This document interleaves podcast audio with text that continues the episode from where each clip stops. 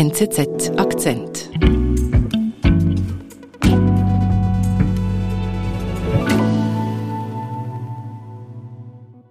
Samuel, du erzählst uns heute eine auch ein bisschen persönliche Geschichte. Ja, ich war neulich im Schulhaus, in dem ich die Primarschule besucht habe. Es war das Schulhaus, äh, in dem ich den ersten Liebesbrief bekommen habe, oh. in dem ich mir die Zähne ausgeschlagen habe. Also alles, was wichtig ist im Leben, hat sich da schon angebahnt. Okay, aber warum warst du denn in deinem alten Schulhaus? Ja, es war der letzte Schultag meines Vaters.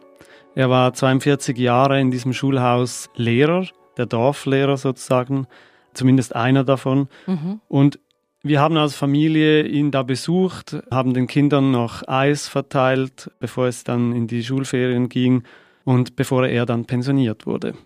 Warst du auch bei ihm in der Schule? Nein, das war ich nie. Ich war einen Stock drunter bei einem anderen Lehrer, aber ich kannte natürlich sein Schulzimmer auch mhm. und wir haben uns dann als Familie da in die letzte Reihe gesetzt mhm. auf einen kleinen Kinderstuhl haben ihm zugeschaut, wie er mit den Kindern ein letztes Lied noch angestimmt hat auf dem Klavier.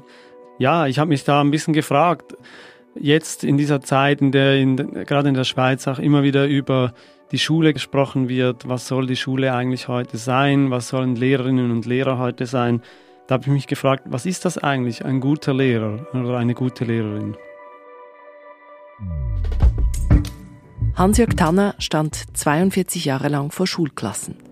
Was er dort lernte und lehrte, hatte er seinem Sohn erzählt. Inlandredaktor Samuel Tanner über die Lebenslektionen eines Lehrers. Ich bin Antonia Moser.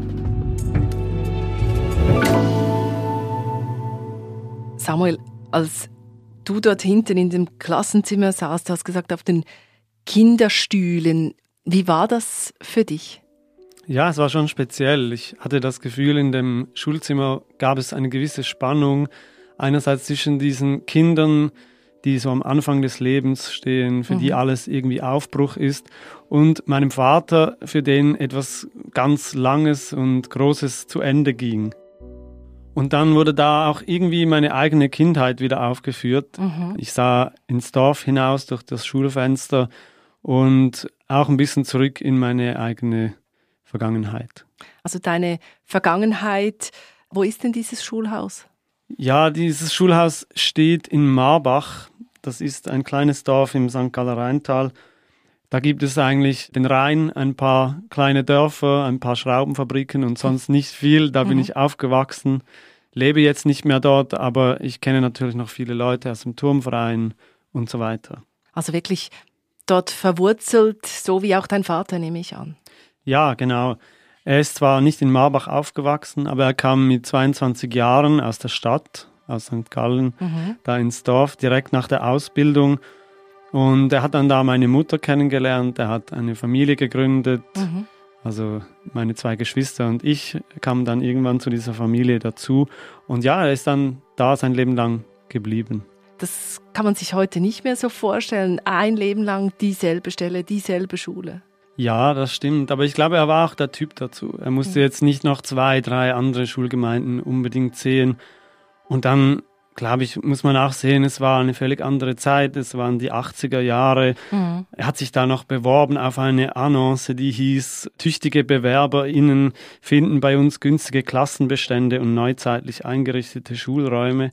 Okay. Also das klingt schon ein bisschen nach einer anderen Zeit und Damals war es auch ein Teil der Bedingung, dass er da in dem Dorf auch wirklich lebt, dass er da sich irgendwie zeigt, dass er präsent ist. Das gehörte zum Dorflehrer dazu. Auch eine andere Rolle, die der Lehrer damals hatte. Ja, genau. Er war die Autorität im Dorf. Mein Vater hat mir später einmal erzählt, dass die alten Lehrer in der Sekundarschule auch noch Krawatte trugen. Also das war ein anderer Groove, der da im Schulzimmer herrschte, würde ich sagen. Aber dein Vater, der hat das dann ein bisschen anders gemacht. Ja, ich glaube, er ist schon ein anderer Typ. Er war damals ein junger Lehrer dann. Mhm. Und wenn ich ihn jetzt so erinnere, dann trägt er kurze Hosen, ein Kurzarmhemd. Das war mhm. so seine Lehreruniform, mhm. weil ihm war auch wichtig, dass die Schule draußen stattfindet. Er ging mit den Kindern in den Wald, er fuhr Fahrrad und da ist es mit Krawatte vielleicht nicht so praktisch. Mhm, genau. Du hast gesagt, er ging viel raus. War ihm das besonders wichtig ähm, beim Schule geben? Er sagte mir, weißt du, das Leben lehrt dich mehr als die Schule. Also beim Unterrichten ist mir immer wichtig, dass, man, dass, dass ich Sachen aus dem Alltag, aus dem Leben, raus irgendwo in den Unterricht hineintragen. Er sagte den Kindern, hey, schaut raus, was da draußen passiert. Äh, sie schauten den Vögeln nach, sie haben beobachtet, welche Bäume wachsen und welche nicht. Sondern das Kind wahrnimmt, was rund um sie herum passiert. Ich glaube, er hat eher in der Welt draußen den Schulstoff gesucht, als aus dem Schulstoff sozusagen die Welt zu machen.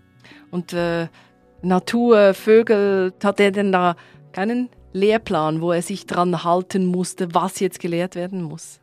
Doch, doch, ich glaube, da hat er sich schon dran gehalten. Ich würde einfach sagen, er hat vielleicht die Prioritäten ein bisschen anders gesetzt. Also ich glaube, er hat so papierne Themen wie die Pfahlbauer oder so, die hat er ein bisschen weggelassen und äh, vermehrt das beachtet, was wirklich in der unmittelbaren Natur draußen, in der unmittelbaren Umwelt passiert, in der vierten Klasse zum Beispiel hat er ihnen das Dorf gezeigt, in der fünften den Kanton, in der sechsten die Schweiz. Mhm. Wenn die Tour de Suisse stattfand, dann hat er mit ihnen Distanzen ausgerechnet und so vielleicht Mathematik beigebracht. Ja, es ist, es ist ein, ein praktischer Anlass gewesen, wo man hat können schauen wo fahren denn die Türen? Woher kommen sie? Wohin Er hat sie dann mit diesem Plan der Tour de Suisse vielleicht auch noch die Alpenpässe gelehrt, solche Dinge. Hm, also die Alpenpässe habe ich nie gelernt.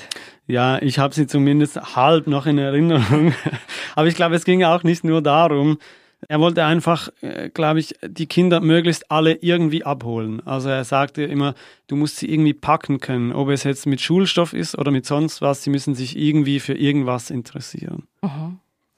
Aber für einen Lehrer, der gerade pensioniert wurde, das hört sich doch sehr zeitgemäß an, also irgendwie so das Interesse der Kinder wecken. Ja, das stimmt. Ich habe mir das auch überlegt, aber ich glaube schon, er war auch anders. Also er war schon auch alte Schule. Das heißt? Er sagte zum Beispiel, ich war ein Tüpfelscheißer. Also mit anderen Worten, er war sehr genau und er hat vielleicht auch zum Teil pedantisch darauf geschaut, wie die Kinder zum Beispiel ihr Pult aufgeräumt haben. Ich bin der Überzeugung, dass es im Leben, nicht nur in der Schule, sondern vor allem später im Leben einfach Situationen gibt, wo, wo man einfach nicht kann sagen kann, ja, wir lassen 5 Grad sein. Ja, ich, ich glaube auch, dass die Struktur für ihn wichtig war, dass die Kinder einfach wussten, woran sie sich halten müssten. Er hat auch klare Regeln aufgestellt. Und Zum Beispiel? Die, ja, also, schon am ersten Schultag hatte er offenbar einen Zettel dabei und da stand dann so drauf, alle müssen mitspielen dürfen oder man muss still sein, wenn der Lehrer spricht.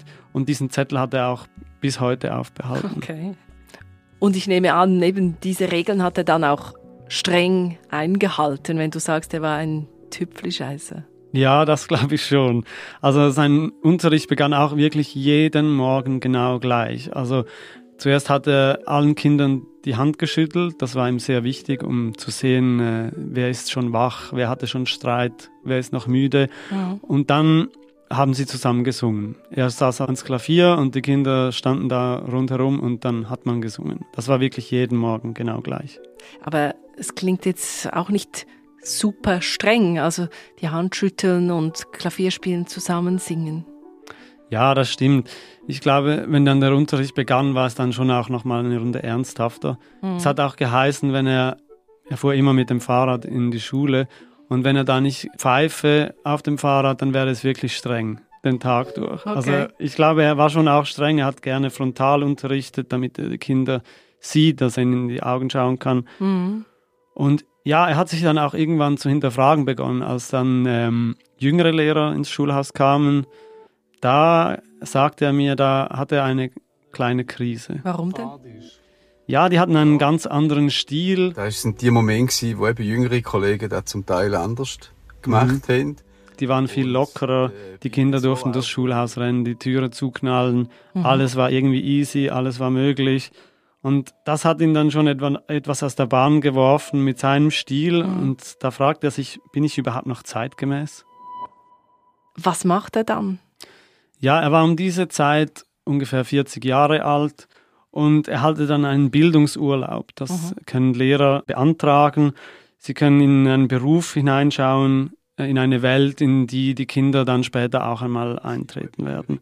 Er hat in einer Polymechaniker-Werkstatt mitgearbeitet. Mhm. Der Bildungsurlaub, wo ich in einer Polymechaniker-Lehrlingswerkstatt dann äh, war, vier Wochen lang, hat mir einfach gezeigt, dass, dass da Kind können können.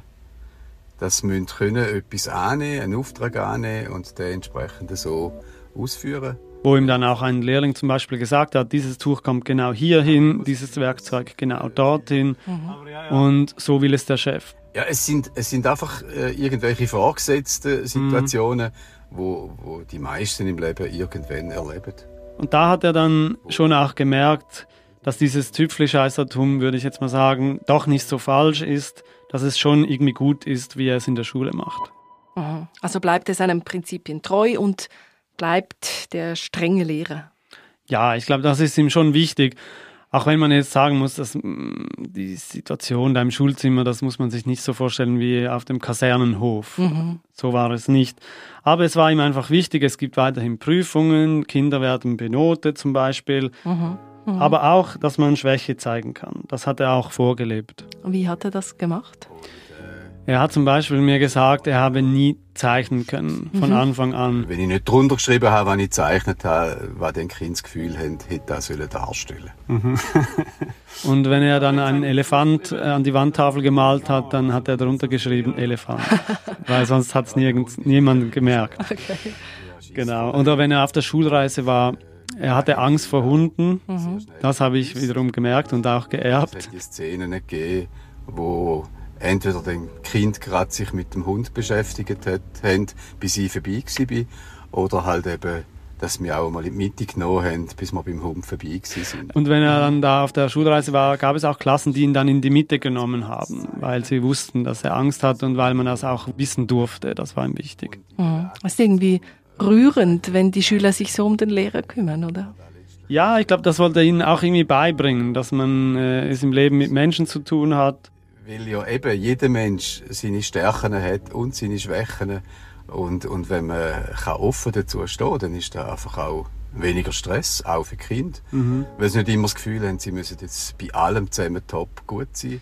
Und ja, auch äh, zu zeigen, hey, äh, du bist mir nicht egal. Ja, das hat er den Schülern vorgelebt. Mhm. Wie hat er das denn im Alltag umgesetzt? Also im Schulunterricht? Ja, da gab es auch Konflikte, hat er mir erzählt. Also wenn zum Beispiel jemand frech war, dann hat er das Kind nicht einfach in eine Ecke gesetzt und gesagt, hey, schreib einfach 10.000 Mal irgendwas ab. Mhm, Strafaufgabe. So, genau, sondern er hat gesagt, wir sitzen jetzt zusammen und wir besprechen das und zwar so lange, bis wir eine Lösung gefunden haben. Mhm. Ich glaube, die Schüler haben das zum Teil nicht so äh, gut gefunden, dann unmittelbar. Aber es war seine Art zu zeigen, hey, du bist mir wichtig, wir wollen das jetzt zusammen angehen. Mhm. Hast du das als Sohn auch so wahrgenommen? Ja, bei mir war es vielleicht ähnlich wie mit den Schülerinnen und Schülern. Also ich, mhm. in dem Moment äh, habe ich mich auch genervt oder, oder, gedacht, ja, warum muss ich jetzt immer einen Velohelm anziehen oder warum muss ich immer die Schuhe schön hinstellen? Mhm. Aber jetzt sehe ich im Rückblick oder habe ich auch gemerkt, als ich jetzt recherchiert habe oder mit ihm gesprochen habe, das war ihm wichtig und das war irgendwie auch wichtig, weil er die Dinge nicht schleifen lassen wollte, weil es ihm nicht egal war. Und so sehe ich im Nachhinein schon, was alles für einen Sinn hatte. Mhm. Das tönt für mich jetzt alles sehr positiv, also alles in allem ein guter Lehrer. Ja, ich sage das natürlich als Sohn. Das ist mein äh, Blick, äh, persönlich gefärbter Blick, äh, sicher liebevoller Blick, würde ich mhm. auch sagen. Aber ich könnte mir schon auch vorstellen, wenn man diese Geschichte hört, dass man vielleicht denkt, ja gut, der ist ja ein altmodischer Lehrer und so weiter. Mhm. Aber ich glaube, ihm war einfach wichtig, die Werte, die er hatte von Anfang an, die irgendwie zu behalten und die nicht für irgendwelche Moden aufzugeben. Mhm. Dass die Schule auch ähm, sich kümmern muss um das, was außerhalb des Schulzimmers stattfindet, mhm. was im Leben sonst so passiert. Dass man auch genau sein muss manchmal, dass man manchmal auch machen muss, was einem gesagt wird. Und ja, das finde ich schon, das äh, nehme ich zum Beispiel jetzt auch mit aus den Gesprächen, die ich mit meinem Vater jetzt hatte. Andere haben schon Lehrer als Vater. Ja. ich hoffe, es sei nicht allzu schwierig. Nein, nein, nein, nein. ja.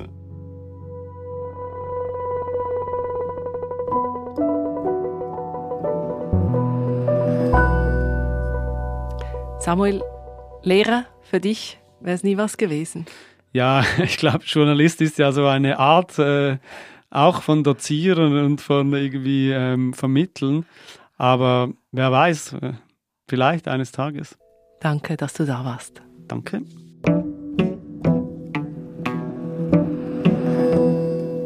Das war unser Akzent. Produzentin dieser Folge war Alice Grosjean.